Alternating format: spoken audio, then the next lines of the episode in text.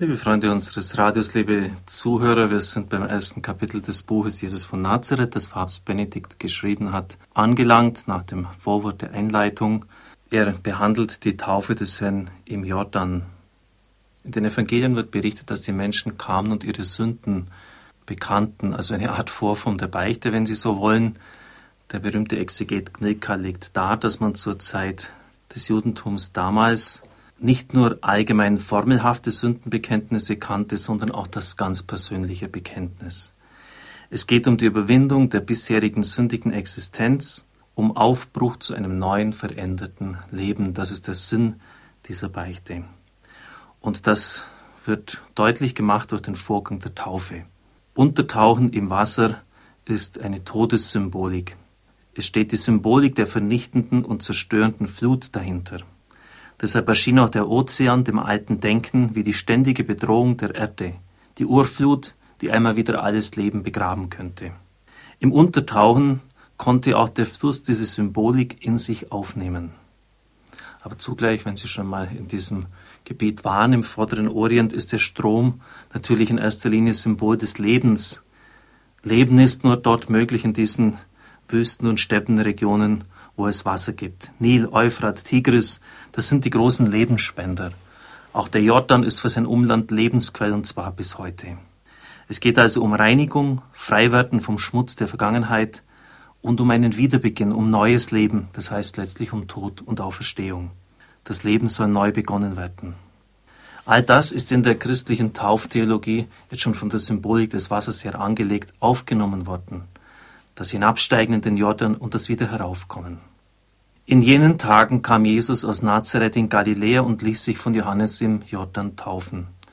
Nun, bis Sie da an dieser Stelle im Jordan sind, da pilgern Sie zu Fuß gut drei Tage mindestens. Also hat es sich nicht nur auf den judäischen Raum beschränkt, das Wirken Johannes des Täufers. Er kommt von weit her. Aber das ist gar nicht mal das eigentlich Neue, sondern dass sich Jesus Christus in die graue Menge der Sünder hineinmischt, wie der Papst schreibt die an den Ufern des Jordans wartet. Zur Taufe gehört ein Sündenbekenntnis. Die Taufe selbst war ein Sündenbekenntnis und der Versuch, ein altes, missratenes Leben abzulegen und ein neues zu empfangen. Konnte Jesus das? Liebe Freunde, liebe Zuhörer unseres Radios, es ist schon ein gewisses Elend, dass wir die Texte der Heiligen Schrift einfach so zur Kenntnis nehmen. Ja, gut, hundertmal schon gehört.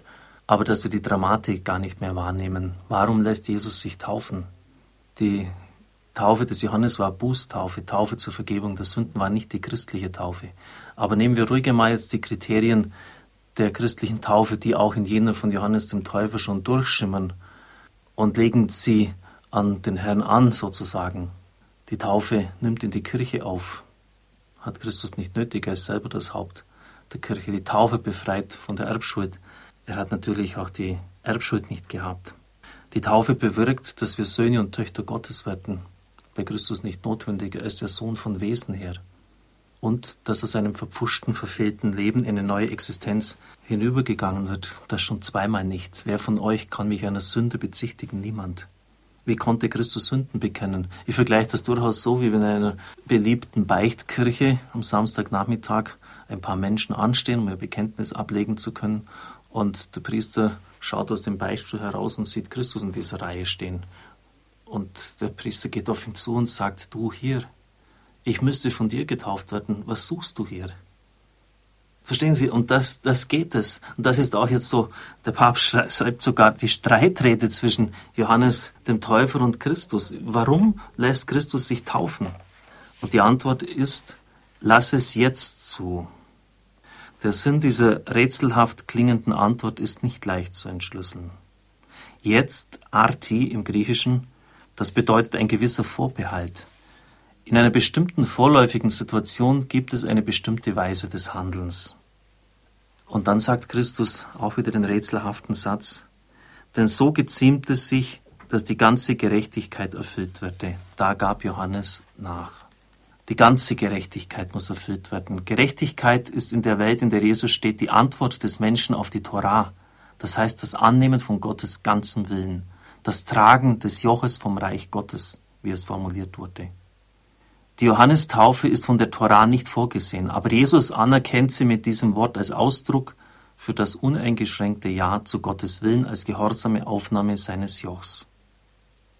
Die Welt ist von der Sünde gezeichnet und Jesus tritt in eine Solidarität mit dieser sündigen Welt ein, mit einer Welt, die schuldig geworden ist, die sich aber nach der Gerechtigkeit ausstreckt.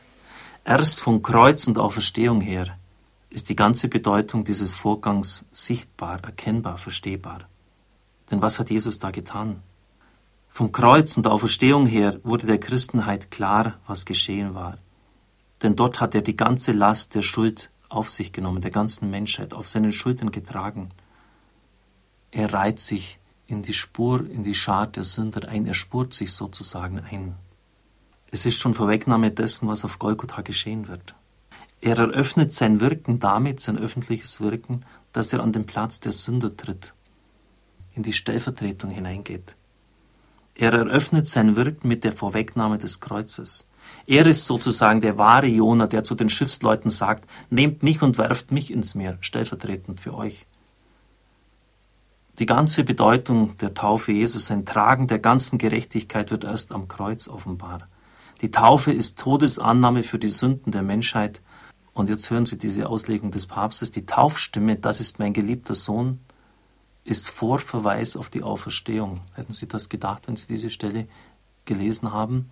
Dies ist mein geliebter Sohn. Das ist ein Vorverweis, schreibt der Papst, auf die Auferstehung. Einfach wunderbar, wie er diese Texte auslegt.